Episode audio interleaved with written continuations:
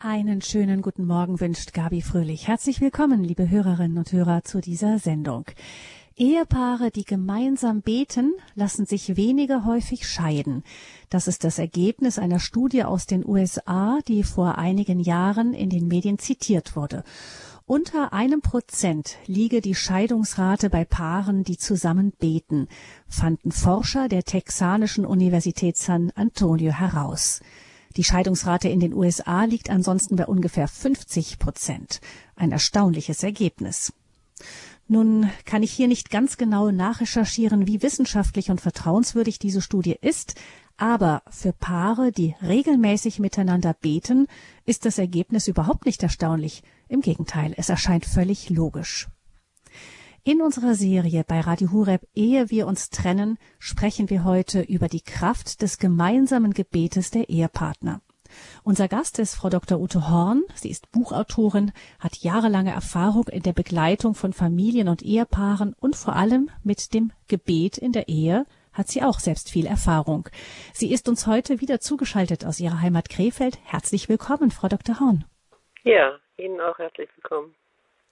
Frau Horn, wie sind Sie mit Ihrem Mann denn eigentlich zum gemeinsamen Gebet gekommen? Oder war das eigentlich von Anfang an klar, als Sie geheiratet haben? Wir beten regelmäßig auch zu zweit. Also bei uns war es zum Beispiel üblich, dass wir vor jedem Essen gebetet haben und hinterher auch noch mit einem Dankgebet abgeschlossen haben. Und auch das Abendgebet war für mich ein ganz festes Ritual, sodass als wir uns kennenlernten, die Frage war, wie wollen wir das äh, als Paar dann auch machen? Und das gemeinsame Gebet vor und nach dem Essen, besonders vor dem Essen, haben wir auf jeden Fall direkt auch in unsere Paarbeziehung mit einge, ähm, ja, wie soll ich sagen, eingefordert oder eingelegt oder wir haben es praktiziert. Und ähm, dann war es am Anfang in unserer Ehe insofern etwas schwierig, weil wir gemischt konfessionell sind. Also ich bin protestantisch groß geworden und mein Mann katholisch, wobei wir beide, die anderen Konfessionen sehr gut kannten, weil ich auf einer katholischen Schule war und mein Mann auch in einem sehr protestantischen Umfeld groß geworden ist. Und dann war halt die Frage, gut, wie geht es mit unserem Glaubensleben weiter?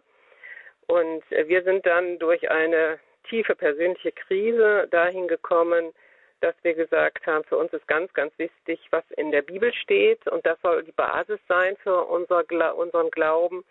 Und wir wollen diesen Gott der Bibel kennenlernen und so haben wir angefangen, gemeinsam in dieser Bibel zu lesen und haben dann auch äh, eine Gebetsgemeinschaft angefangen, indem wir auch mal frei gebetet haben, was aber etwas länger gedauert hat, bis wir das voreinander auch gemacht haben. Vorher waren es eher fertige, vorgefertigte Gebete, ähm, und dann fing man halt an, auch mal frei zu beten und hat nicht nur fürs Essen gedankt, sondern vielleicht auch für eine Situation in der Universität, wenn wir Prüfungen hatten.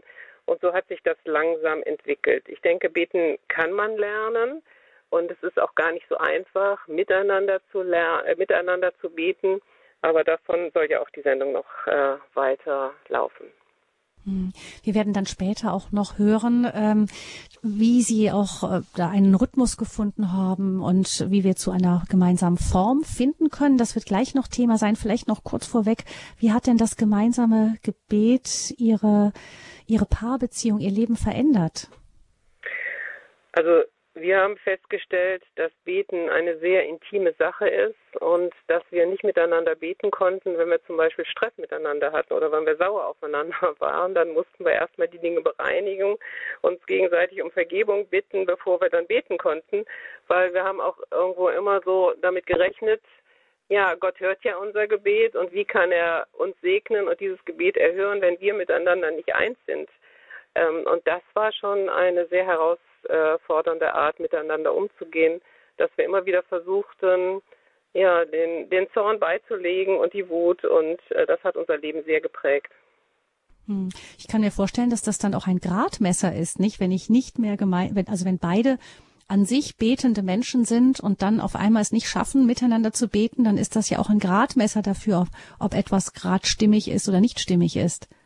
Auf jeden Fall. Und das kam natürlich auch schon mal vor, dass einer von uns äh, sagte, wollen wir nicht zusammen beten und der andere sagte, nee, das geht jetzt überhaupt nicht. Also ich bin im Moment noch so aufgewühlt und so sauer und so wütend. Lass mir bitte noch Zeit oder äh, nee, ich, ich hatte jetzt eigentlich mir was ganz anderes vorgenommen und äh, ich musste erstmal eine innere Einstellung zu kriegen. Also das kam vor und das kommt auch bis heute noch vor. Aber wir finden doch recht schnell dann auch wieder zusammen. Hm. Nämlich das kann ja dann die andere Gefahr sein, dass man sagt, ähm, ähm, ich merke, da ist, eigentlich braucht man das Gebet, um wieder zusammenzufinden, aber ähm, auf der anderen Seite braucht man eine gewisse Einheit, um zu beten. Da kann ja auch die Gefahr sein, dass einer sagt, hör zu, also solange das so ist, kann ich mit dir nicht beten. Ja, und ich denke, das ist auch wichtig, dass wir das ernst nehmen und dass wir das, äh, dass wir da ehrlich miteinander sind, weil es nutzt ja nicht, dass wir uns gegenseitig was vormachen, dann hat es ja auch gar keinen Effekt. Also das ist uns sehr schnell klar geworden, dass wir vor Gott ehrlich sein wollen und auch voreinander. Hm, das heißt, dann ist das die Herausforderung, eben das Problem anzugehen, damit dann wieder auch man diese, diese innige Gemeinschaft pflegen kann. Mhm. Ja, so würde ich das sagen. Hm. Wenn Paare gerne jetzt, ähm, die zuhören oder ein Ehepartner ist es, der zuhört, gern ihr gemeinsames Gebet entdecken oder auf eine feste Grundlage stellen wollen, wie können sie dann vorgehen? Ja, zuerst würde ich gerne die Frage stellen, äh, wie sieht das denn überhaupt aus, dass man äh, wirklich mal den Ist-Zustand sagt? Also wann beten wir? Beten wir gar nicht? Oder haben wir auch so Rituale, wo wir schon miteinander beten und betet dann immer nur einer? Oder betet man abwechselnd oder beten beide? Ähm, dass man erstmal genau hinguckt, das fände ich schon mal wichtig. Und dann ist die Frage, ähm, was hindert uns daran, dass man sich selber vielleicht schon mal die Frage stellt und dann auch als beide zusammen, äh, was wollen wir denn? Ähm, wollen wir das ändern? Und ich fand mal sehr interessant, dass in der Bibel steht, dass der Heilige Geist uns helfen soll zu beten. Also dass wir wirklich oft auch gar nicht richtig wissen, wie wir beten. Und ich finde es auch sehr schön, dass Jesus uns ein Gebet gelehrt hat, nämlich das Vaterunser. Ähm, und von daher können wir natürlich auch Gott bitten, uns zu helfen, als Paar beten zu lernen. Und ähm, die Frage, die ich auch gerne stellen würde, ist, äh, haben Sie denn mit anderen Menschen äh, Gebetsgemeinschaft? Also können Sie vielleicht mit einer guten Freundin oder mit der Mutter, dem Vater oder dem Kind beten, aber vielleicht nur mit dem Ehepartner nicht und dann mal hinzugucken, ähm, woran könnte das liegen? Und ich denke, das ist gut, wenn man sich da eine gewisse Zeit einfach alleine nimmt äh, und darüber nachdenkt und dann vielleicht auch den Partner mal mit ins Boot holt und sagt, du hör mal, also ich empfinde da eigentlich einen Mangel bei uns in der Familie und ich habe auch eine Sehnsucht, dass wir gemeinsam beten und wir glauben doch beide an Gott. Äh, und wie sieht das bei dir aus? Ähm, und dann stellt man vielleicht überraschend fest, dass der äh, Partner auch das gerne würde, äh, aber gar nicht den Mut hatte zu fragen. Und das, denke ich, ist ja ganz oft in der Ehe so, dass es oft an Sprachlosigkeit scheitert, dass wir nicht miteinander über diese wichtigen Dinge reden. Das ist in der Sexualität auch so, ähm, dass da die häufigste Blockade ist die Sprachlosigkeit, dass wir nicht darüber reden. Und so ist das in dem Gebetsleben auch, dass wir Angst voreinander haben. Es hört sich komisch an, aber es ist so. Wir haben Angst davor, dieses Intimste, was uns so kostbar ist, preiszugeben, auch vielleicht, weil wir denken, der andere macht das vielleicht runter oder lächerlich oder denkt, ja, was machst du denn oder was willst du denn? Und von daher braucht es natürlich auch den, den richtigen Augenblick zu fragen. Vielleicht sagt man auch, du, ich würde gerne mal zum Thema Glauben, Gebet mit dir reden. Wann wäre da mal der richtige Zeitpunkt? Oder können wir mal vielleicht aufs Essen gehen und das dann vielleicht miteinander besprechen? Oder wir besprechen das hier im Wohnzimmer, wenn mal keiner dabei ist. Also das wäre so für mich erstmal der erste Schritt, erstmal eine Bestandsaufnahme zu machen und zu gucken, wie sieht das denn aus und was möchte ich auch und das auch klar formulieren. Das, glaube ich, ist ganz wichtig, dass man sagt, okay, ich würde mir wünschen, dass wir vor dem Essen immer beten oder ich würde mir wünschen, dass wir den, Abend, den Tag abends mit einem gemeinsamen Gebet abschließen oder ich würde mir wünschen, dass wir für die Kinder beten. Die haben doch im Moment so Probleme in der Schule. Also konkret. Und, äh, und dann ist der andere halt so, dass er überlegen kann, ja, was will ich und will ich das auch? Oder du hast ja recht und eigentlich könnte ich das ja auch sagen. Warum bin ich da nicht selber drauf gekommen? Und so dann einen gemeinsamen Weg finden. Hm. Also wir halten fest, das ähm, Gebetsleben ist etwas sehr Intimes und ich finde es spannend, dass Sie das auch in einem Satz mit der Sexualität nennen, über die es auch schwer ist, sich auszutauschen. Also es ist etwas wirklich sehr Intimes, etwas, worüber viele sich schwer tun, zu reden, zu sprechen und wo man auch Angst hat, sich zu zeigen, sich auszuliefern, vielleicht sich verletzlich zu zeigen. Das ist ja auch etwas, wenn man wirklich eine Beziehung zu Gott hat und von der Beziehung zu Gott an, das ist etwas ganz Inniges, jemanden Anteil haben lässt, der dann vielleicht wo man Angst hat, dass der einen schrägen Blick drauf wirft oder irgendwie damit nichts anfangen kann, das berührt einen ja wirklich tief. Das heißt, es braucht so ein Vertrauens, eine Vertrauensbasis dafür und ich höre, dass es wichtig ist, dass wir uns die erringen und uns da vielleicht auch mal mutig sind und uns mal aussetzen. Ähm, jetzt gehe ich mal davon aus, sagen wir, gehen wir mal den Schritt weiter, dass die Paare, wenn ein Paar sich einig ist, wir möchten das gerne tun. Ähm, welche Schritte sind dann wichtig? Ja, es fordert dann natürlich eine Entschiedenheit, auch Dinge umzusetzen. Und jede Veränderung kostet uns natürlich auch was. Ne? Und ähm, ich habe zum Beispiel die Frage, wenn wir jetzt sagen, ja, wir möchten weitergehen im Gebet und es reicht uns nicht nur vor dem Essen zu beten, ähm, wie könnte das sehen? Könnten wir vielleicht mal einen Fernsehabend dem Gebet opfern? Und oft ist es so, dass man erlebt, wenn man sich dann hinsetzt und sagt, ja komm, vielleicht lesen wir erst einen Abschnitt in der Bibel und danach beten wir oder wir können auch erstmal austauschen, welche Gebetsanliegen hast du denn? Finden wir da einen gemeinsamen Konsens, wofür wir beten wollen. Also ich meine, für ein Ehepaar, die Kinder haben, wäre es zum Beispiel schön, für die Kinder anzufangen zu beten. Oder wenn eine Notsituation ist oder auf der Arbeit gibt es Probleme, dass jeder vielleicht auch mal aufschreibt, wofür wollen wir denn überhaupt beten, dass wir auch darüber eins werden können. Weil es kann sein, der eine, der sagt, boah, mir ist die Not in Afrika so wichtig und ich will dafür beten und der andere sagt, also das ist mir so weit weg, da kann ich gar nicht mit dir eins werden. Mir ist es jetzt so eine Not, dass unser Kind gerade krank ist und da kann ich beten. Und der andere dann sagt, äh, naja, also so schlimm ist das mit dem Kind doch auch nicht, da kannst du zum Arzt gehen, da müssen wir doch jetzt nicht verbeten. Also das kann schon mal die erste Problematik sein, dass man überhaupt sagt, wofür wollen wir denn beten und dann wie viel Zeit brauchen wir dafür.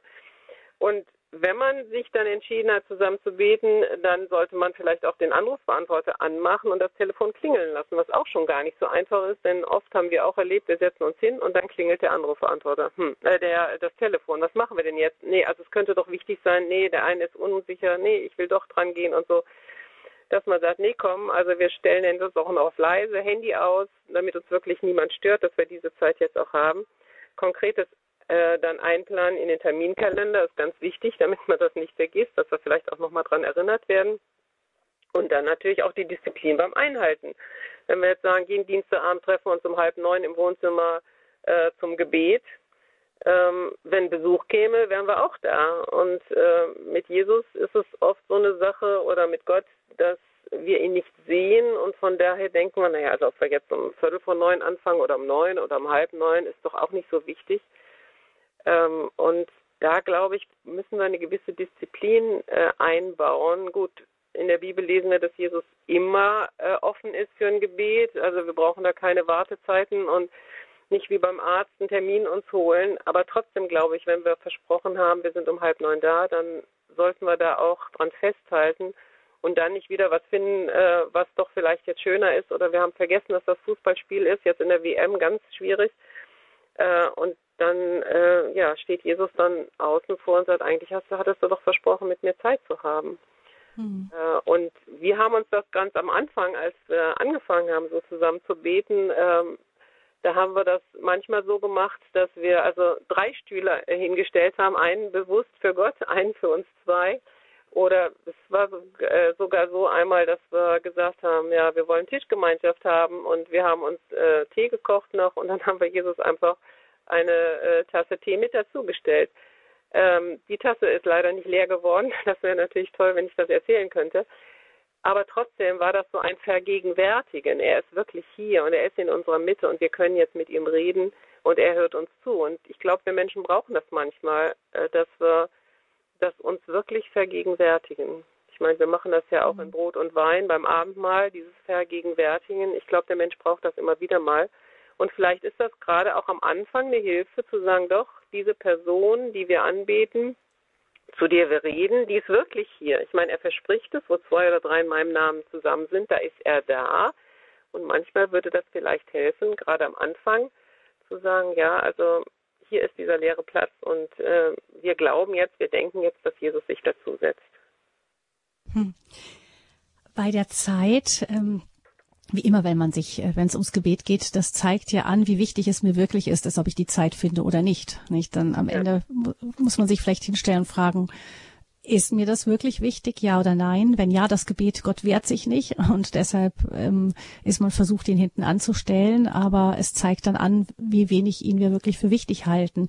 Zwei Feinde hat mir mal jemand gesagt, des Gebetes sind ähm, erstens mal Gewohn alte Gewohnheiten durchbrechen. Man fällt mhm. doch immer wieder in alte Gewohnheiten zurück und da ist das Gebet eben nicht eingeplant gewesen. Das heißt, die Gewohnheit ist auf der einen Seite eine Stärke, wenn es eine gute Gewohnheit ist, wenn es eine schlechte ist, dann ist sie ein sehr hartnäckiger Feind des Gebetes.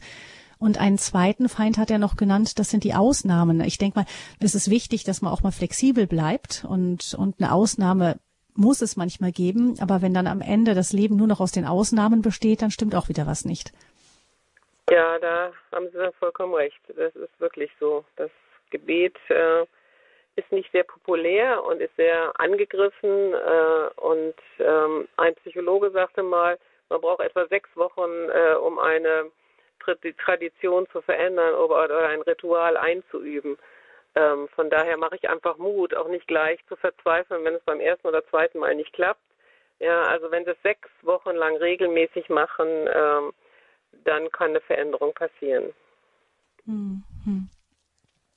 Vielleicht stellt sich auch manche die Frage, ähm, warum sollen wir denn überhaupt gemeinsam beten? Also reicht es nicht, wenn das jeder für sich tut? Ja, das ist eine gute Frage. Also ich habe jetzt für mich so gedacht, ähm, wenn ich von den Bibelstellen ausgehe, es gibt ja ganz, ganz viele Bibelstellen, ähm, wo Gott uns auffordert zum Beten. Und äh, da habe ich so drei Punkte gefunden. Das eine ist, dass die Einheit im Gebet setzt auch Gebetserhörungen frei. Also im Matthäusevangelium äh, lesen wir, wenn zwei unter euch eins werden auf Erden, worum sie bitten wollen, so soll es ihnen widerfahren von meinem Vater im Himmel. Also da ist eine ganz große ähm, Kraft drin, äh, dass Gebetserhörungen auch wirklich äh, ja, erhört werden dass wenn wir eins werden äh, in einem Gebet, und da ist aber auch schon wieder der Haken, was ich ja eben schon mal kurz gesagt habe, es kann sein, der eine betet was und der andere ist dabei, aber denkt, also nee, was sie jetzt gebetet hat oder was der, nee, das kann ich überhaupt nicht nachvollziehen oder so, dann ist natürlich auch keine Einheit da. Also nur dadurch, dass zwei zusammensitzen, ist noch keine Einheit. Ich glaube, die muss auch erst ein Stück errungen werden. Ähm, und das ist nicht von heute auf morgen da. Aber es ist eine ganz tolle Verheißung, finde ich, wenn zwei eins werden. Und ähm, das andere ist, dass es Kraft freisetzt. Also im Alten Testament steht, einer verjagt tausend und zwei sogar zehntausend. Also da ist die Kraft verzehnfacht. Und ähm, wenn wir an äh, die eine Stelle im Alten Testament denken, die steht im zweiten Mose, der Kampf über die Amalekiter, da ist es so, dass der Mose, der steht auf dem Berg, hält die Arme hoch und betet Gott an, während Josua im Tal kämpft. Und da wird beschrieben, wenn er die Arme senkte, Mose, dann verloren sie. Und wenn er sie hob, äh, hob hoch, dann äh, haben die im, im Tal gesiegt. Und Mose konnte aber gar nicht mehr. Der war irgendwo nicht fähig, die Arme so lange hochzulegen. Das ist auch sehr anstrengend, das muss man mal ausprobieren. Und dann kam sein Bruder Aaron dazu und Hur ähm, und die haben gemeinsam seine Arme gestützt bis zum späten Abend und so hat Josa die Schlacht gewonnen. Also das ist für mich auch so ein Bild. Ähm, wenn einer alleine kämpft, ist es schwierig, aber wenn wir gemeinsam über etwas eins werden und uns gegenseitig im Gebet äh, stärken, dann äh, kann viel mehr geschehen. Und ich persönlich habe das äh, mal sehr ähm, ja, intensiv erlebt, äh, mein Mann, der war bei Christen im Gesundheitswesen in einer Gebetsgruppe. Äh, wir sind beide Ärzte, aber ich praktizierte zu der Zeit nicht mehr. Ich habe äh, die Kinder mit großgezogen und mein Mann hat aber weiter als Arzt gearbeitet. Und so ging er zu dieser Organisation Christen im Gesundheitswesen. Die haben Gebetskreise an Krankenhäusern gehabt und er war da ganz begeistert und eifrig und hat dann auch andere Menschen gesucht im Gesundheitswesen, die mitbeten für das Gesundheitswesen, für kranke Menschen, dass sie Weisheit haben, Krankheiten äh, zu erforschen und so weiter. Und äh, jeden Montagabend hat er sich im Gebet getroffen mit den Leuten. Und ich habe gedacht, oh, super, dann habe ich einen Tag frei. Ähm, und das war immer schön. Ich habe mich dann mit Freundinnen getroffen und so. Ich habe aber nicht ihn im Gebet unterstützt. Und ähm, ja, es war auch gar nicht meine Sache.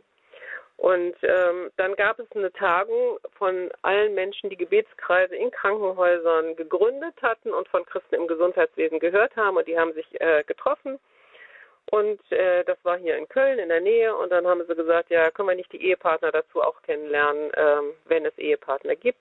Naja, ich wollte eigentlich gar nicht, äh, aber bin dann doch mitgefahren. Und auf dieser Tagung wurde auch sehr, sehr viel gebetet. Und dann habe ich auf einmal an diese Geschichte gedacht mit Mose. Und ähm, ja, habe das so auch fast bildhaft vor mir gesehen, dass ich äh, Mose gesehen habe, wie ihm die Arme gestützt wurde und auf einmal verwandelte sich dieses Bild vor meinen Augen und dass Mose mein Mann Thomas war und ich einen Arm ihm stützte. Und dann fiel von oben ein Lichtstrahl auf mich, die meinem Mann den Arm stützte. Und das war so tief in mir, dass ich wirklich empfunden habe, dass Gott durch dieses Bild, durch diese Erinnerung an die Bibelstelle zu mir spricht, ich möchte, dass du deinem Mann die Arme stützt. Und ich wollte das eigentlich gar nicht. Ich wollte eigentlich meinen Montagabend gar nicht aufgeben.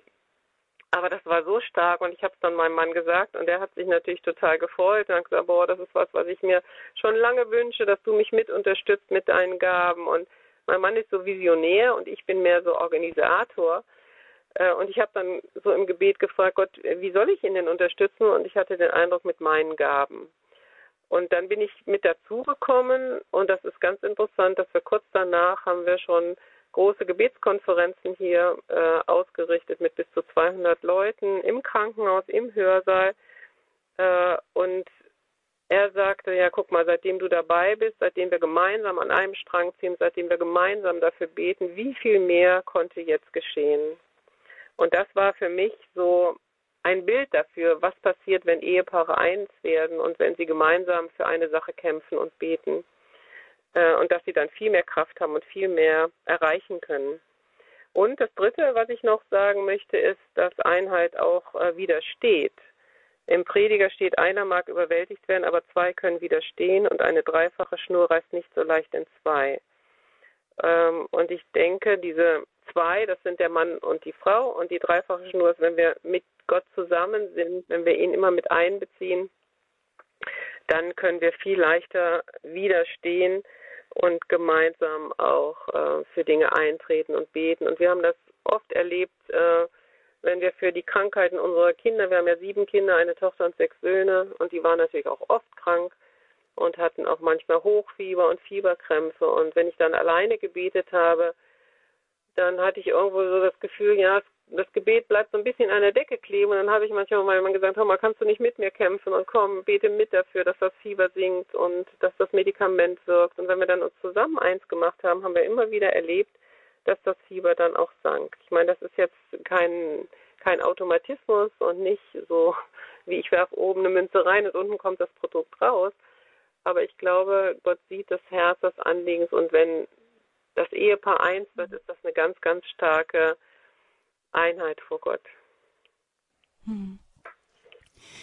Das sind drei Gründe, die wirklich ja, die zeigen, warum dieses gemeinsame Gebet auch in der Bibel hochgeschätzt wird, immer wieder ja, wir aufgefordert werden, gemeinsam vor Gott zu treten und gerade wo könnte es wichtiger sein als in der Ehe, da die Ehepartner ja so eng zusammengehören. Ich ähm, habe nochmal, als ich Ihnen zugehört habe, Frau Horn, eine ähm, Gefahr entdeckt, glaube ich, die, die sehr subtil ist, wenn man gemeinsam betet. Mhm. Ähm, kann man durchaus auch in Gefahr sein, ähm, dass man das ausnutzt, um in Wirklichkeit dem anderen etwas zu sagen. Also zum Beispiel, ähm, ich könnte beten als Ehefrau. Ähm, der, der, der Hintergrund ist, dass ich immer versuche, gemeinsame Zeiten mit meinem Mann zu finden und er hat einfach keine Zeit oder umgekehrt. Und ähm, dann bete ich, Herr, du weißt, wie wichtig es ist, dass wir als Ehepaar Zeit miteinander haben. Bitte hilf uns, dass wir in unseren gemeinsamen Eheabenden treu sein können. Das ist ja an sich ein ganz harmloses und wunderschönes Gebet. Aber je nachdem, wer das betet, könnte der andere, das kann es dem anderen auch das Gefühl wecken, der andere betet jetzt gar nicht wirklich zu Gott, sondern eigentlich nutzt er das nur aus, um mich zu kritisieren und will mich eigentlich ermahnen. Ja, das ist äh, ganz, ganz wichtig, dass Sie das nochmal hier in unsere Mitte legen. Äh, da sind wir auch alle sehr sensibel und dann ziehen wir uns auch zurück oder sagen wir mal, dann kannst du es mir auch gleich sagen, dann musst du es nicht den Umweg über Gott nehmen. Ne? Oder ich kann mich noch ein, auch an ein Gebet erinnern unserer jungen Ehe. Äh, da sagte mein Mann, äh, Vater im Himmel, ich bitte dich um Vergebung, dass ich Ute wehgetan habe. Und ich gucke ihn an und sage, hör mal, ich sitze hier, also bevor du mit Gott darüber sprichst, könntest du vielleicht mal mich um Vergebung bitten. Das hat mir nämlich wirklich sehr wehgetan. Äh, das ist auch so eine Situation gewesen, ne? wo, äh, wo wir gemerkt haben, oh hoppla, da läuft irgendwas schief, äh, wenn ich den Umweg über Gott nehme. Also der Partner ist immer noch die erste Anlaufstelle für Auseinandersetzung, für Gespräch, für, für Bitten, für Wünsche. Ähm, und ich meine, ich kann das ja von mir aus alleine bitten und äh, zu Gott bringen. Aber wenn ich zusammen bete, dann muss ich schon aufpassen, dass ich im Gebet nicht predige. Also das ist ganz wichtig. Das ist ein guter Hinweis, den Sie nochmal gegeben haben.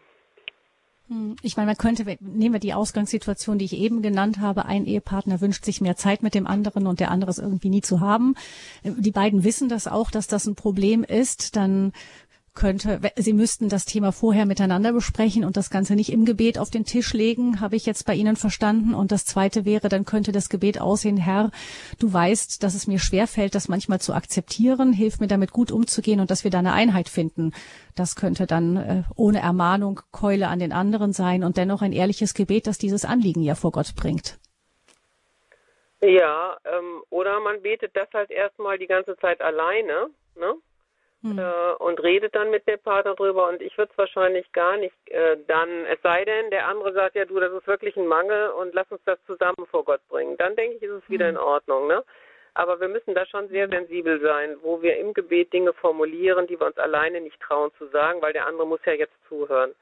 Also da mhm. möchte ich wirklich vorwarnen. Das geht als Schuss nach hinten los und dann sagt der andere irgendwann, äh, hör mal, ich habe keine Lust zu beten oder keine Zeit oder ich will nicht. Und aber eigentlich sind das die Gründe und wir kommen uns ja ganz oft nicht auf die Schliche. Wir, wir ziehen uns nur zurück und wissen selber gar nicht genau warum. Irgendwie sind wir, fühlen wir uns unwohl. Und also das jetzt schon so zu analysieren, das ist ja schon hohe Kunst, zu erkennen, warum mhm. mich etwas verletzt. Ne?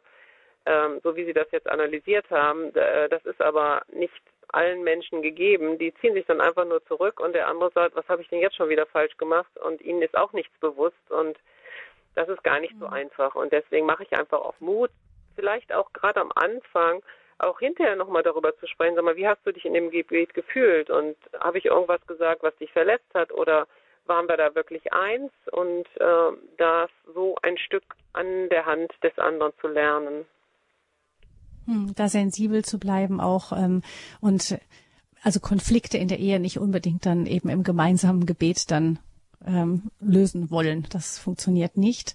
Vielleicht, ich meine, da komme ich jetzt als, als Katholikin dann auch dankbar auf vorgeformulierte Gebete zurück, wenn man solche hat.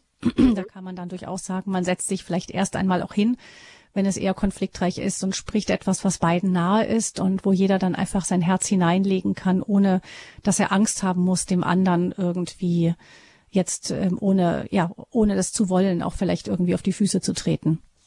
Ja, auf jeden Fall. Und äh, also ich würde auch nicht die Konkurrenz aufmachen, vorgefertigte Gebete sind schlechter als freie Gebete. Überhaupt nicht. Also das ist eigentlich eher, wo mein Herz drin ist. Es gibt sehr oberflächliche freie Gebete, die sich ständig wiederholen und du hinterher denkst, hm, was war das denn jetzt?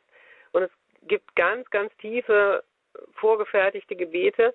Also ich würde auch nicht diesen Kampf aufführen, zu sagen, das eine ist besser als das andere. Die Frage ist, wo ist mein Herz drin? Und wenn mein Herz mit ganzem Herzen betet, ein vorgefertigtes Gebet, ähm, ist das total gut.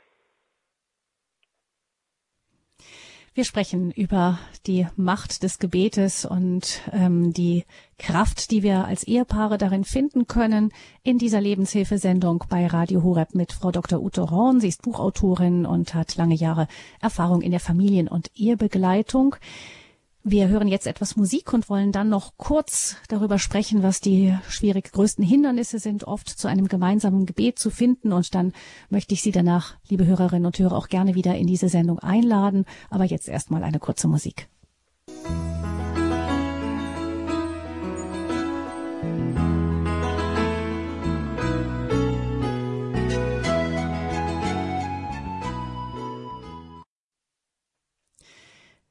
Das Gebet in der Ehe ist ein machtvolles Gebet. Es ist ein Gebet zwischen zwei Menschen, mit zwei Menschen, die untereinander ganz tief eins sind. Ein machtvolles Gebet, das Gebetserhörungen freisetzt, das Kraft freisetzt und das besonders stark im Widerstand gegen Angriffe von außen ist. Warum sollte man nicht gemeinsam in der Ehe beten? Natürlich sollte man das. In der Bibel werden wir dazu aufgefordert, wo zwei oder drei in meinem Namen versammelt sind, da bin ich mitten unter euch und wo zwei in meinem Namen etwas bitten, dann will ich es ihnen geben. Das heißt, das Gebet in der Ehe ist ein besonders kraftvolles Gebet. Wir sprechen heute darüber mit Frau Dr. Ute Horn in unserer Sendung ehe wir uns trennen, die Kraft, Kraft des gemeinsamen Gebetes entdecken. Wir sprechen mit Frau Dr. Ute Horn, Buchautorin und Ehe- und Familientherapeutin, also Begleiterin. Wenn Sie, liebe Hörerinnen und Hörer, Fragen haben an Frau Horn, dann können Sie anrufen unter 089 517 008 008. Die Nummer zu dieser Sendung ist 089 517 008 008. Sie können unter dieser Nummer direkt mit Frau Dr. Horn sprechen, uns vielleicht Ihre persönlichen Erfahrungen mitteilen oder auch Fragen stellen. Frau Horn, ähm, wir haben verstanden, wie wichtig das Gebet ist. Es schweißt auch zusammen. Es gibt Statistiken aus den USA, die zeigen, dass die Scheidungsrate bei Paaren, die regelmäßig miteinander zu Hause beten, ähm, quasi auf Null zugeht, liegt unter ein Prozent, während ansonsten die Scheidungsrate in den USA bei über der Hälfte der Paare liegt. Insofern wirklich ein machtvolles Gebet, auch um ein Paar noch weiter zusammenzuschweißen. Ähm, also wir erkennen, dass das gut ist, aber wie oft ist das so? Wir erkennen, es sollte so sein, es ist gut, aber wir kriegen es doch nicht hin. Ähm, was sind denn die typischsten Hindernisse für das Gebet, das gemeinsame Gebet unter Ehepaaren? Ja, ich glaube, die Nummer eins ist, dass wir denken, wir haben keine Zeit, Mangel an Zeit. Und wir haben alle so vielfältige Aufgaben äh, und dass ich alleine schon schwer hineinkomme zu beten und zu zweit ist es dann äh, fast unmöglich. Und das steht natürlich in einem unglaublichen Widerspruch zu dem, was in der Bibel steht, dass wir nämlich eigentlich ohne Unterlass beten sollen. Das steht im Thessaloniker. Oder vor allem ermahne ich euch, äh, dass ihr für alle Dinge äh, Bitte, Gebet, Fürbitte, Danksagung für alle Menschen tut, aber vor allen Dingen auch für Könige und die Obrigkeit. Also da ist eine unglaubliche Diskrepanz. Also das, was äh, mir darin sehr geholfen ist, ein Satz, man muss lernen, Zeit zu verlieren, um sie letztendlich zu gewinnen. Das ist ein Satz aus der Kindererziehung, dass wenn ich mich viel mit Kindern beschäftige, viel mit ihnen spiele, dann sieht das zwar im Moment so aus, als wenn ich Zeit verliere, Dinge zu tun, die ich möchte, aber ich kann ganz viel Zeit später gewinnen, dass sie nämlich eine tiefe Beziehung zu mir haben und dann vielleicht nicht äh, in der Pubertät oder so abgleiten oder in Drogen und so äh, gehen. Also dieses, man muss lernen, Zeit zu verlieren, um sie zu gewinnen. Und ich glaube, das gilt auch in unserer Beziehung zu Gott und auch im Gebetsleben, dass ich äh, diese Sicht habe, wenn ich meine ganzen Nöte und so vor Gott ausbreite, dann habe ich den besten Ansprechpartner überhaupt auf dieser Welt und letztendlich gewinne ich dann auf der anderen Seite auch wieder Zeit. Und die Frage ist, äh, mhm. wenn ich jetzt äh, die Hörer fragen würde, betest du genug, dann wird, glaube ich, keiner sagen, ja, ich bete genug und ich laufe ständig mit schlechtem Gewissen um, dass ich eigentlich nicht genug bete. Und deswegen glaube ich, ist es erstmal wichtig, sich realistische Ziele zu setzen. Also was ist realistisch? Was können wir morgens beten? Ist fünf Minuten gut oder zehn Minuten am Abend? Ähm, einmal pro Woche für die äh, Lehrer beten äh, und dann merken wir einfach, wie wichtig das ist und vielleicht kommen wir dann in zweimal, dreimal, viermal und irgendwann sagen wir, boah, es ist so wichtig, ich bete jeden Tag für die Lehrer meiner Kinder.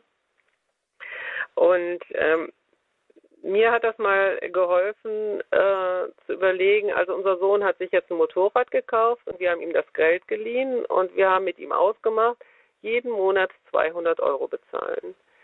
Und äh, dann habe ich so schön zu ihm gesagt, weißt du, wenn du am 15. mir die 200 Euro gegeben hast, dann bist du jetzt schuldenfrei. Wie guckt er mich an? Ich bin nicht schuldenfrei. Ja, ich sage, du hast versprochen, jeden Monat 200 Euro. Du hast äh, das für diesen Monat eingehalten, also bist du schuldenfrei.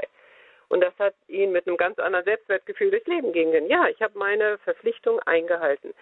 Und ich glaube, so ist das auch im Gebet. Wenn wir jetzt uns überlegen, was ist realistisch, was kann ich machen, und nicht die Latte bei 1,80 äh, hinlegen mit Hochsprung und ich bin aber noch nie mehr als 1,20 Meter gesprungen, äh, dann bin ich natürlich ganz schnell entmutigt und frustriert. Und deswegen würde ich jetzt sagen, äh, sich kleine Einheiten, kleine Ziele stecken, was weiß ich, anfangen mit einem Mittagsgebet, äh, vor dem Essen, mit einem Abendgebet äh, und dann zunehmend steigern äh, und am Anfang halt sagen, gut, wenn wir fünf Minuten heute Morgen für die Kinder gebetet haben, ist es gut und vielleicht werden es irgendwann, wie bei uns dann, also wir brauchen irgendwann eine halbe Stunde, gut, jetzt haben wir auch sieben Kinder, und haben auch mal auf die Uhr geguckt, wie viel brauchen wir denn überhaupt? Okay, eine halbe Stunde ist gut, dann kann jeder auch das beten, äh, was ihm für die Kinder wichtig ist.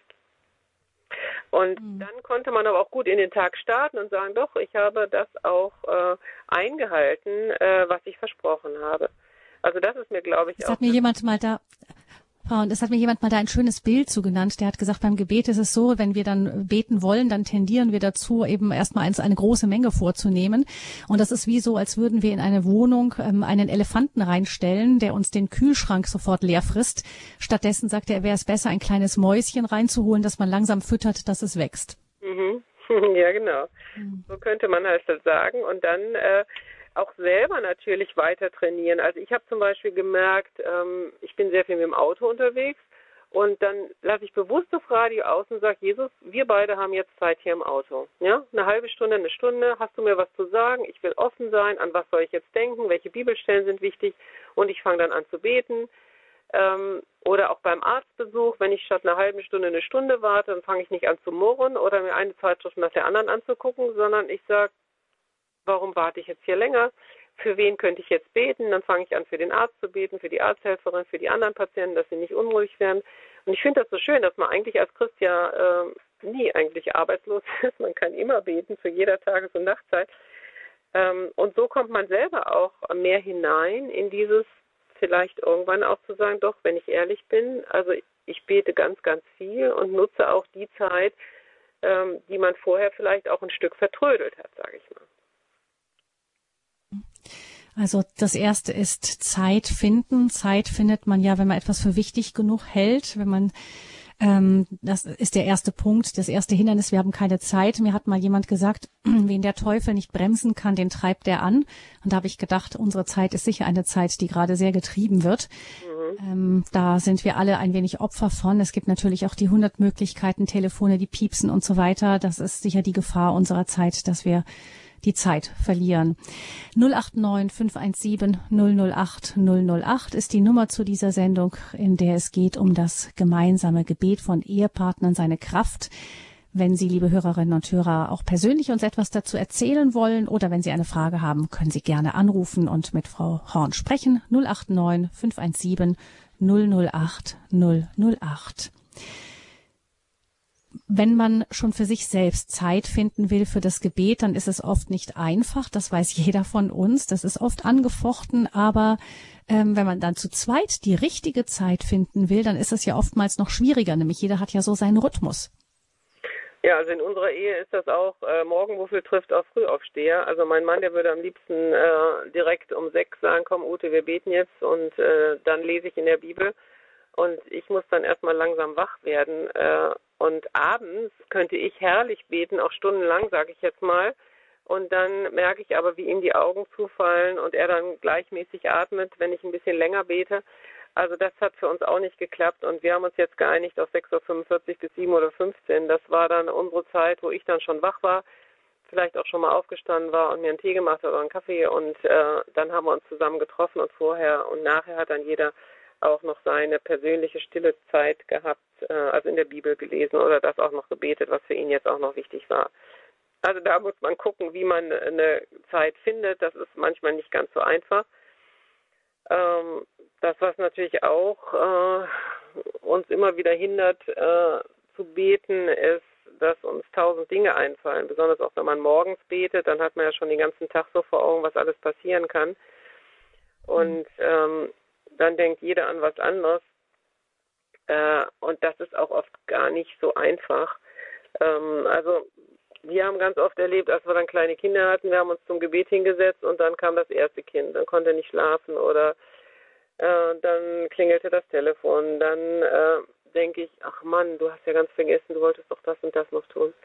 Und so ist die Frage, was macht man damit? Ich meine, Kinder kann man nicht abstellen, da muss man natürlich hingehen und sagen, was brauchst du und warum weinst du? Aber beim Telefon haben wir eben ja schon mal gesagt, könnte man den Anrufbeantworter auch seinen Dienst tun lassen. Und wenn einen das Klingel stört, kann man auch für die Zeit wirklich ausmachen. Man kann seine Handys auf äh, lautlos stellen. Wenn ich Aufgaben vergesse, also ich habe immer einen Zettel neben beim Gebet sozusagen, dann schreibe ich das kurz auf, dann kann ich das hinterher bearbeiten.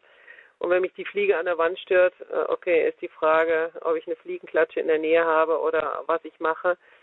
Also ich glaube, da muss man sich selber ein Stück auch erziehen, dass ein die Dinge, die einen ablenken, dass die nicht mehr so viel Macht haben.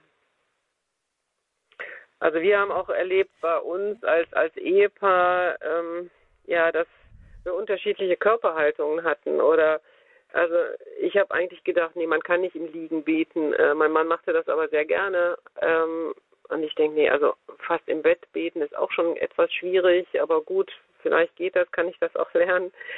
Manche laufen rum beim Beten oder sie knien beim Beten und das kann auch den einen oder anderen an Dinge erinnern, die ihn nerven oder so. Da muss man, denke ich, drüber sprechen. Ja, oder ich weiß noch, ich hatte eine Phase, habe ich gesagt, Thomas, das geht ja gar nicht, wenn du hier unrasiert und ungewaschen beten möchtest. Also ich würde gerne erst mich fertig machen und auch gerne Zähne putzen, bevor ich jetzt bete. Äh, mich stört das und er hat das überhaupt nicht verstanden. Er sagt, wieso? Vor Gott kann ich doch so kommen, wie ich bin. Und ich musste sagen, ja, du hast natürlich recht. wir müssen mal da eine gemeinsame Ebene finden. Ähm, mhm. Vielleicht muss ich da auch dazu lernen und sagen, gut, natürlich kann man unrasiert auch beten, ist ja ganz klar. Äh, da habe ich vielleicht dann auch einen falschen Anspruch und habe das losgelassen. Mhm. Das gemeinsame Gebet in der Ehe ist unser Thema in der Lebenshilfesendung bei Radio Hureb und 089 517 008 008. Die Nummer zur Sendung gewählt wurde sie von Frau Fett, die uns aus Markt Heidenfeld anruft. Ich grüße Sie, Frau Fett. Ja, grüß Gott zusammen. Also ich danke ganz herzlich für diesen Vortrag und ich kann das alles nur bestätigen, was die Frau Hahn gesagt hat. Äh, seit Weihnachten beten mein Mann und ich jeden Tag zusammen, halbe Stunde, dreiviertel Stunde, einen Rosenkranz und jedes Gesetz für ein bestimmtes Anliegen, weil vor Weihnachten hatten wir ganz große Probleme in der Familie und dann haben wir das angefangen. Und seitdem machen wir, führen wir das jeden Tag durch, auch wenn es manchmal schwierig ist oder wir den ganzen Tag unterwegs sind. Auch wenn wir nach Zeigen kommen, sagen wir, also wir müssen jetzt noch beten. Manchmal fällt es ein bisschen kürzer aus, aber wir haben das jetzt wirklich die ganzen Tag, also seit Weihnachten jeden Tag geschafft. Und ich muss sagen, das hat uns zusammengeschweißt, uns auch ruhiger gemacht. Und viele Probleme, die äh, ja, wurden weniger, haben sich aufgelöst. Und wenn wir dann so Zeugnis geben, so in der Familie, bei den Geschwistern, dass wir das jetzt machen, bei den Kindern, dann kommen als Anrufe und dann sagt meine Schwester, also das und das, betet ihr mit? Und dann sagen wir, ja, okay, wir erweitern unser Gebet heute Abend und dann nehmen wir immer mehr Anliegen mit hinein und es nimmt uns nichts weg und ja, es wird immer, immer besser und immer weiter und durch den Rosenkranz und dann freies Gebet dabei. Also das ist eine Kraft, das kann man gar nicht sagen. Vorher hat jeder für sich alleine gebetet, wie die Frau Hans sagt, aber das ist irgendwo nicht dasselbe. Und zusammen vor Gott zu stehen, das ist unbeschreiblich schön und es gibt einem mehr, als wie man gibt. Vielen Dank, Frau Feld. Schön, dass Sie es uns erzählt haben. Dankeschön. Alles Gute Schön. nach Markt Heidenfeld. Dankeschön. Frau, Horn, noch etwas dazu? Ja, besser kann man es nicht ausdrücken. Ne? Das, was wir versucht haben hier in vielen Worten zu sagen, hat sie in dem Erfahrungsbericht sehr schön zusammengefasst. Und äh, ja, ich, ich hoffe, dass dieser Erfahrungsbericht ganz viele Menschen ermutigt, das auszuprobieren. Äh, man kann Gott wirklich auch darin ausprobieren und sagen, Jesus, was du für die Frau Feld gemacht hast, das kannst du für uns auch machen. Also wir wollen das auch erleben, diese Kraft, die darin ist und diese Freude und dieses Durchhalten können. Und wir nehmen uns das jetzt vor. Wir wollen das auch versuchen. Und äh, das ist genial. Ich habe mal gehört, wenn jemand einen Erfahrungsbericht äh, erzählt, das, was er mit Gott erlebt hat, oder Zeugnis kann man das nennen, ähm, dann ist da drin die Kraft, dass Gott es auch bei anderen tun kann. Dann macht es Mut. Mhm. Und das hat sie gemacht. Sie hat unglaublich Mut gemacht zu sagen, fangt es doch an, macht es doch. Und wir haben es erlebt und ihr werdet es auch erleben können. Hm. Und es zeigt auch, dass man diese gemeinsame Form finden kann. Sehr schön. Vielen Dank, Frau Feld, für Ihren Anruf. Und hören wir mal, was unsere nächste Hörerin zu sagen hat. Sie ruft uns anonym an aus dem Schwarzwald. Ich grüße Sie. Guten Tag. Ja, grüß Gott. Ich habe eine Frage. Das war jetzt wunderschön, was die Dame gesagt hat. Da könnte ich gerade heulen. Ich habe das Problem, mein Mann will überhaupt nicht mit mir beten. Er betet für sich alleine. Ich kann hundert und tausendmal zu ihm sagen, was, wenn zwei oder drei in meinem Namen versammelt sind, dann hilft es noch viel mehr. Wir haben solche Probleme. Ich, ich, ich sage immer zu ihm, das, du könntest wenigstens mal ausprobieren. Ich weiß keinen Rat mehr und ich, ich bin so fertig. Äh, ich weiß gar nicht, wie ich meine Probleme in den Griff kriegen soll. Ich bin, ich, ich habe einen Reizdarm und kriege meinen Reizdarm nicht in den Griff. Das hat jetzt mit dem nichts zu tun. Aber ich denke, wenn wir zusammen mehr machen würden, aber äh, äh, das klappt nicht. Ich weiß nicht mehr, was ich noch tun soll. Mhm. Vielleicht wissen Sie. Ähm, mhm. Haben Sie denn irgendeine Art, was Sie zusammen beten können? Vor dem Essen zum Beispiel? Ja, ich bett, ich bett mit ihm vor dem Essen. Ich bett aber, äh, ich bett vor, oh Gott von dem, und segne mein Essen. Und mein ja. Mann, er bleibt leise, er, er betet vielleicht leise mit. Oder wenn ich gar nicht anfange, fängt er schon an, das Essen aufzu, äh, das, das mhm. anzufangen, zu schöpfen und so. Ich fange dann an zu beten und segne alles, aber mir hört nichts. Er macht, er macht immer am 15 Uhr den Barmherzigkeitsrosekranz. Er betet vielleicht vor sich hin. Und wenn ich zu ihm sage, komm, wir machen ein Rosekranz, wir probieren es. Wenn ich, du mit deinem, ich habe schon einer gebetet, das reicht.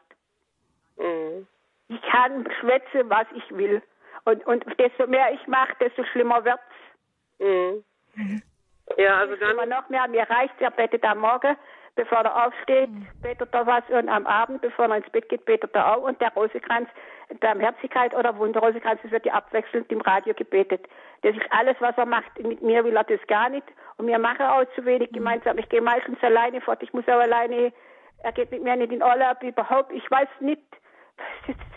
Dann sage ich, wo keine Liebe ist und kein Nix ist, da geht nichts. Na du, was du wieder hast mit dem allem und hm.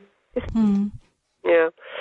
Also, das ist natürlich ganz schwierig äh, und man kann keinen Menschen zwingen. Man kann keinen Menschen zwingen zur Liebe, man kann ihn nicht zwingen zum Gebet. Ähm, das ist schwierig. Ähm, ich habe jetzt neulich den Rat äh, gelesen, da ging es um Teenagererziehung dass der Teenager zur Mutter sagt, bevor du mit mir über Gott redest, rede doch äh, mit Gott über mich. Äh, und das fand ich einen sehr guten Rat. Ähm, es gibt Phasen, da können wir auch als Paar noch so viel bitten und beten, es kommt immer in den falschen Hals, äh, jetzt mit dem, äh, um den Partner zu überzeugen. Aber sie können mit Gott über ihn natürlich reden. Sie können zu Gott sagen, ich kann meinen Mann nicht ändern. Und das habe ich schon lange begriffen aber du kannst ihm doch diese Liebe zu mir ins Herz geben, dass wir gemeinsam beten, weil das ist doch auch dein Anliegen. Und ich bitte dich einfach und ich lasse ihn jetzt vollkommen los. Und wenn er nicht mit mir beten will, ist das für mich okay. Äh, und ich bitte dich aber, dass du sein Herz veränderst.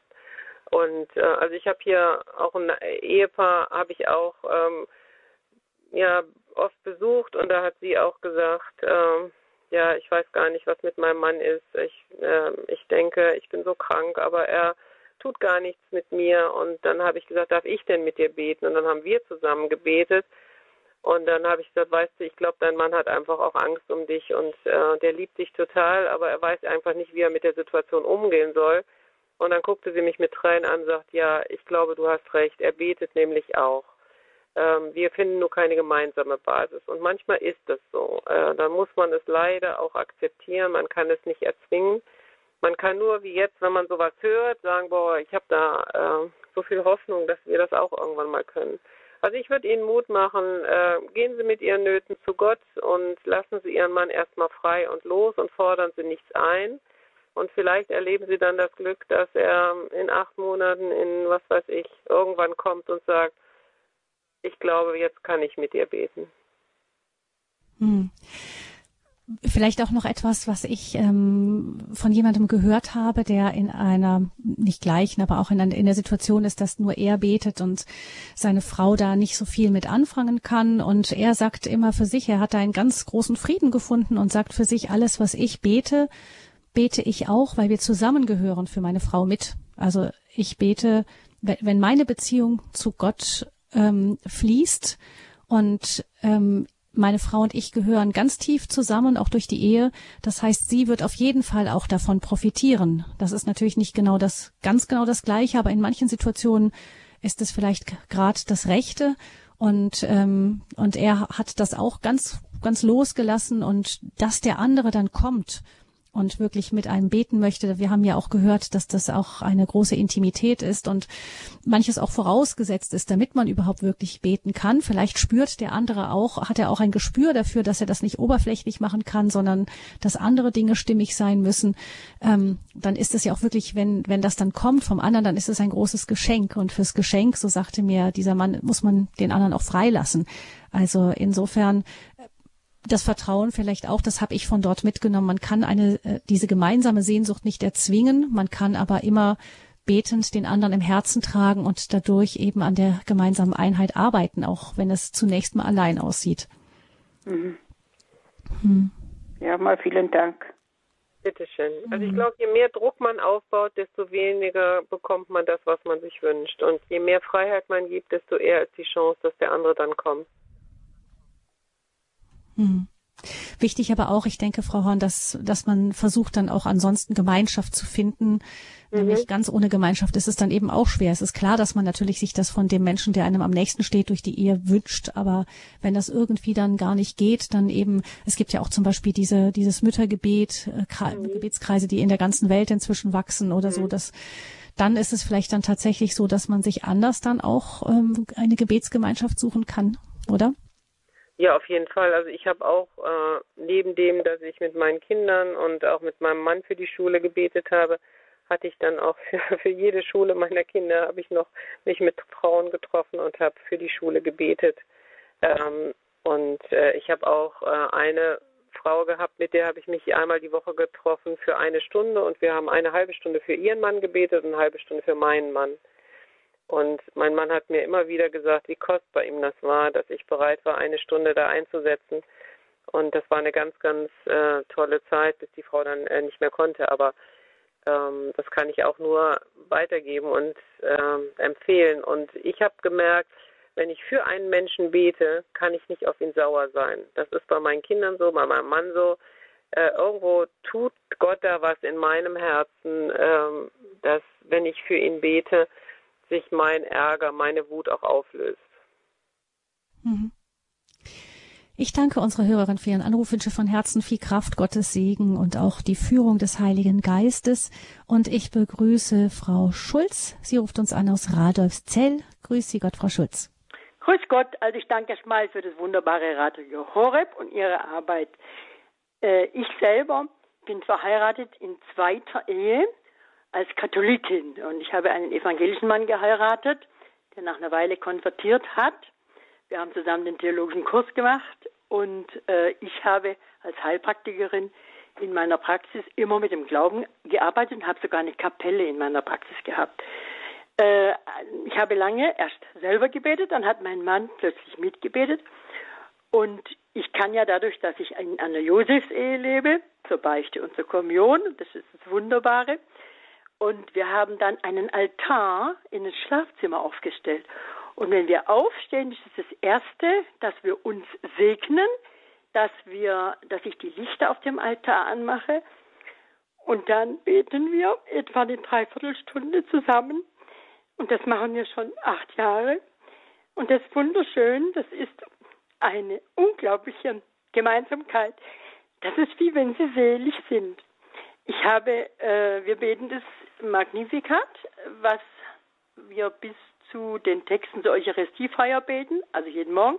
Dann Gebete zur Tagespost. Wir haben genaue Vorlagen. Dann mache ich äh, verschiedene Sachen, die aktuell sind an den Tagen. Und äh, wir haben dadurch, wir erleben lauter Wunder. Also wir haben, äh, uns werden auch irgendwie die Gaben des Heiligen Geistes geschenkt. Das ist äh, wie hm.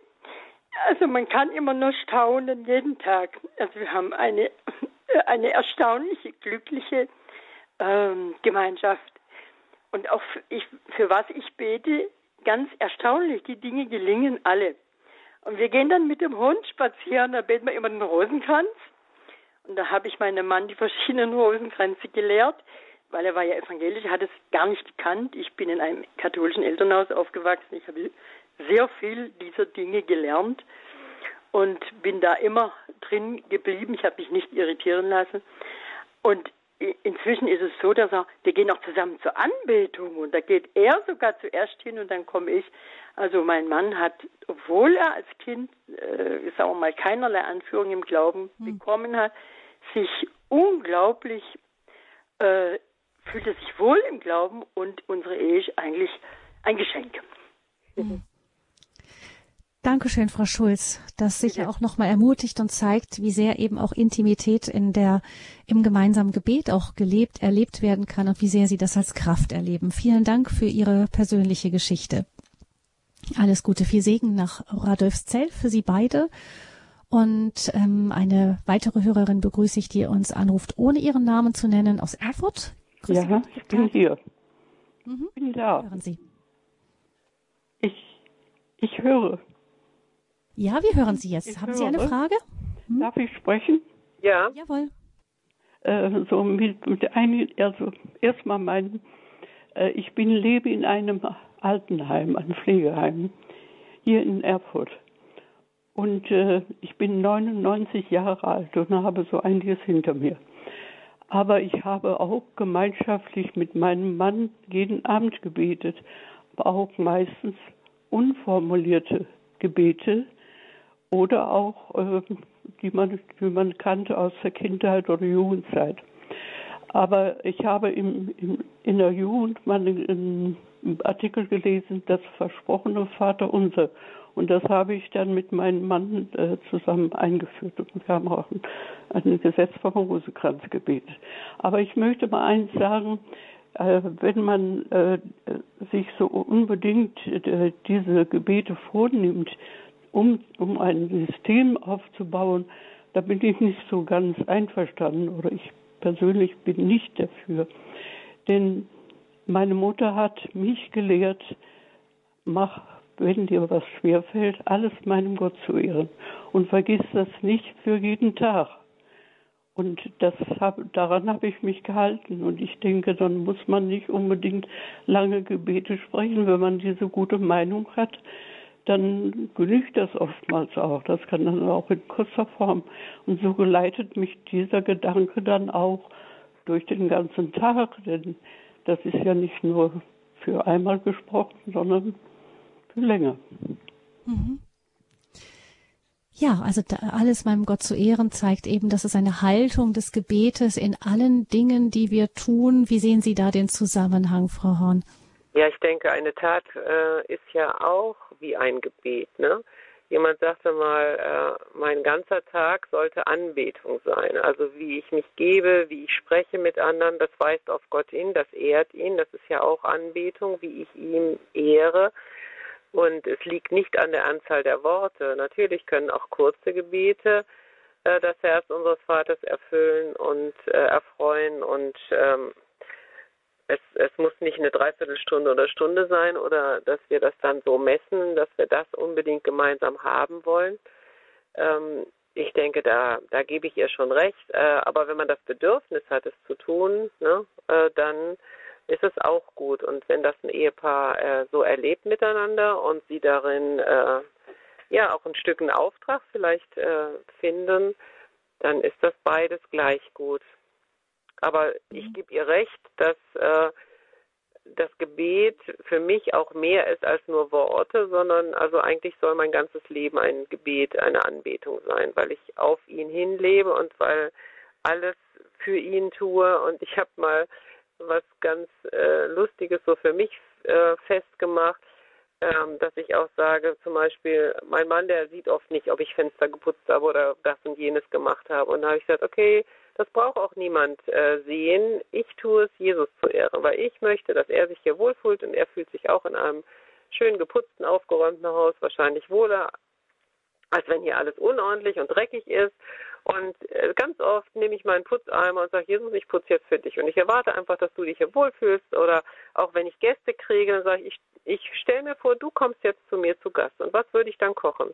Und da muss ich auch nicht immer ein Fünf-Gänge-Menü machen. Ich denke, Jesus würde sich auch über Milchreis freuen. Also, aber meine Herzenshaltung, verstehen Sie, was ich sagen will? Also ich mhm. versuche meinen Tag auf ihn hin auszurichten und es für ihn zu machen und mir jetzt von niemandem muss ich jetzt unbedingt Anerkennung kriegen oder Lob oder so, weil ich einfach mit ihm zusammen, ja, es gibt so ein schönes Lied, mit Jesus in meinem Haus lebe.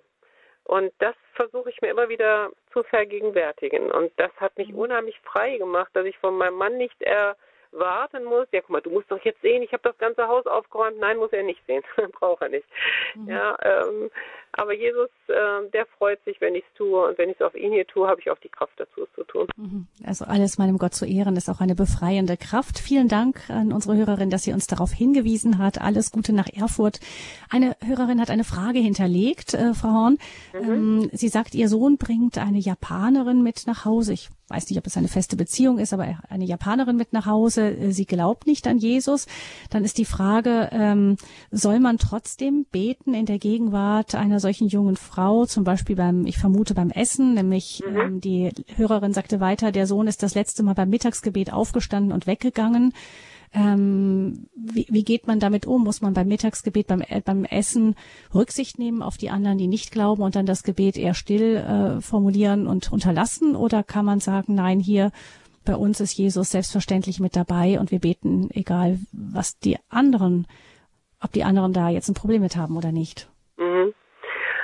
Ähm, also ich finde es schwierig, wenn das in eine Konfrontation ausmündet. Wenn man vorher mit dem Kind spricht und sagt, du bei uns im Haus, ich möchte gerne, dass gebetet wird und das Kind sagt, okay, das kannst du gerne machen, dann stehe ich aber auf oder wir kommen dann nicht mehr zu Besuch. Da muss man sich überlegen, ob, äh, ob das wirklich der Sinn des Gebetes ist. Ansonsten handhaben wir das so, wenn wir Gäste haben und wir auch wissen, sie glauben nicht und es uns aber trotzdem wichtig ist, dann erklären wir das. Dann sagen wir also, wir haben jetzt das Essen auf dem Tisch und wir, bei uns ist es üblich und wir möchten gerne noch für das Essen danken. Und im Allgemeinen akzeptieren Leute das, weil ich muss ja immer in das Haus, in das ich komme, muss ich mich ein Stück einordnen. Und in jedem Haus sind bestimmte Regeln, die ich auch akzeptieren muss. Genau wenn ich in eine andere Kultur eintauche, muss ich auch ein Stück weit diese andere Kultur akzeptieren. Ähm, und wir haben das unseren Kindern oft so erklärt, hier in diesem Haus äh, ja, möchten wir, dass, dass Gott sich wohlfühlt und wir versuchen, ein gottgefälliges Leben zu führen und da sind bestimmte Dinge nicht mit zu vereinbaren. Ja, und zum Beispiel, wenn jetzt bei uns das so wäre, dann würde ich sagen, ähm, äh, gut, mein, mein lieber Sohn, also du bringst die Japanerin mit, äh, sie ist herzlich willkommen, aber du schläfst in deinem Zimmer und sie schläft in ihrem Zimmer, solange ihr noch nicht verheiratet seid. Das ist einfach die Regel, die ich für mein Haus habe. Wenn du das nicht willst, bist du trotzdem herzlich willkommen aber dann könnt ihr hier in diesem Haus nicht schlafen. Ähm, und so denke ich, ähm, muss man das akzeptieren, wie die Regeln in den verschiedenen Häusern sind. Ich akzeptiere ja auch, äh, wenn jetzt nicht laut vorm Essen gebetet wird, dann mache ich es halt für mich alleine leise. Ähm, und von daher würde ich das so handhaben. Also ich würde jetzt nicht auf Konfrontation gehen, wenn das ja, wenn das ein erwachsener Mann ist, der jetzt sagt, dann, dann komme ich nicht mehr. Aber ich denke immer eigentlich, er weiß, wo man herkommt und er kennt das Elternhaus und er weiß, dass da gebetet wird, dann würde ich eigentlich von meinem Sohn erwarten, dass er der Japanerin sagt, du, nicht, dass dich das befremdet, in unserem Haus wird gebetet, es wird zu dem Gott der Bibel gebetet, äh, ne, also das ist eine kurze Zeit, äh, akzeptiere das bitte einfach oder so. Also so würde ich versuchen, mhm. mit meinem Sohn zu reden. Oder gut, wenn je nachdem, wie die Situation ist, vielleicht, weiß ich nicht, habe ich jetzt noch nicht drüber nachgedacht, würde ich vielleicht auch sagen, okay, wenn das jetzt zu befremdlich ist und den anderen zu sehr abstoßt oder wenn es wie eine Provokation klingt, ne, was wir eben schon mal hatten, ne, ich bete eigentlich, aber will ich dem Jungen was sagen, äh, dann würde ich mhm. vielleicht auch mal drauf verzichten und sagen, okay, also ich bete dann halt vorher und segne das Essen, aber eigentlich so von der Tendenz her würde ich sagen, in meinem Hause gelten meine Regeln. Aber mhm. natürlich müssen wir auch die Liebe über alles stellen. Ne? Jesus hat uns immer wieder aufgefordert, die Liebe ist wichtig und genau wie, wie Wahrheit ohne Liebe Rechthaberei ist, so ist halt auch äh, dann Disziplin ohne Liebe ist halt auch knallhart. Ne? Hm. Wie so viele Dinge, ein Konflikt kann immer eine gute Gelegenheit sein, ins Gespräch zu kommen mit dem anderen und ähm, dann wieder das, die Beziehung wieder nochmal auf eine neue Weise neu zu festigen. Vielleicht ist das auch eben eine Gelegenheit, dazu zu gucken, zu fragen, was stört dich daran überhaupt so sehr und dann in ein gutes Gespräch zu kommen, ja. in einem guten Ambiente. Ich möchte noch, weil wir zum Ende dieser Sendung kommen, eine letzte Hörerin mit hineinnehmen, die uns, ohne ihren Namen zu nennen, aus der Oberpfalz anruft. Grüße Sie. Ja, grüß Gott. Ähm, ich habe nur mittendrin eingeschaltet. Ähm, mir ist dann eine Frau aufgefallen, äh, die so eine große Not hat, mit ihrem Ehemann zu beten, dass es nicht klappt. Und äh, ich glaube, dass es ein sehr großes, äh, verbreitetes Problem ist, ähm, was die Frauen eher haben als die Männer. Und mhm. ich denke, dass es hilfreich ist, dass man den äh, Ehebund immer wieder mal segnet. Äh, vielleicht einmal, vielleicht gelingt es, dass der Ehemann das noch mitbetet oder am Jahrestag, dass man dann ganz bewusst ähm, das nochmal bestärkt. Und ich hätte äh, zwei Gebete. Das kommt aus dem Novenenheftchen von der Herz-Jesu-Familie. Ähm, also wenn Sie möchten, dann ähm, bete ich die beiden Gebete vor. Jetzt darf ich Ihnen einen kurzen Vorschlag machen. Dann würde ich sagen, ja. dann bleiben Sie bitte dran. Wir verabschieden ja. uns kurz und ich mache noch die Ansagen, die ich machen muss. Dann suchen Sie mhm. sich eines von diesen Gebeten raus und wir beten das ganz zum Ende. Wäre das eine Idee? Ja, ist gut. Ja, gut. Mhm. Dann bleiben Sie dran. Dann äh, überlasse ich Ihnen das Schlussgebet gerne heute in dieser Sendung, ehe wir uns trennen, die Kraft des gemeinsamen Gebetes entdecken. Vielen Dank, Frau Horn, dass Sie uns mit Ihren auch persönlichen Erfahrungen da zur Verfügung gestanden haben und ich denke, vielen wieder Mut gemacht haben, das Thema neu anzugehen und da noch zu wecken, was vielleicht noch schläft. Vielen herzlichen Dank, Frau Dr. Horn. Ja, gerne. Gabi Fröhlich verabschiedet sich ganz herzlich. Frau Horn, ich danke Ihnen, dass Sie uns ähm, heute mit uns waren und wir freuen uns auf das nächste Mal wieder. Alles Gute, Gottes Segen, sagt Gabi Fröhlich und unsere Hörerin spricht ein abschließendes Segensgebet für alle Ehepaare, die noch auf dem Weg sind zu einem gemeinsamen Gebet. Im Namen des Vaters und des Sohnes und des Heiligen Geistes. Amen. Herr, heiliger Vater, allmächtiger e- und ewiger Gott. Wir sagen Dank und preisen deinen heiligen Namen. Du hast Mann und Frau erschaffen und ihren Bund gesegnet, damit sie einander Hilfe und Stütze seien. Erinnere dich heute an uns, beschütze uns und bewirke, dass unsere Liebe ein sich verschenken und hingeben sei, nach dem Bilde des Bundes Christi mit seiner Kirche gewähre uns ein langes gemeinsames Leben in Freude und Frieden, damit unsere Herzen unablässig Lobpreis und Danksagung zu dir aufsteigen lassen. Durch deinen Sohn im Heiligen Geiste. Amen. Amen.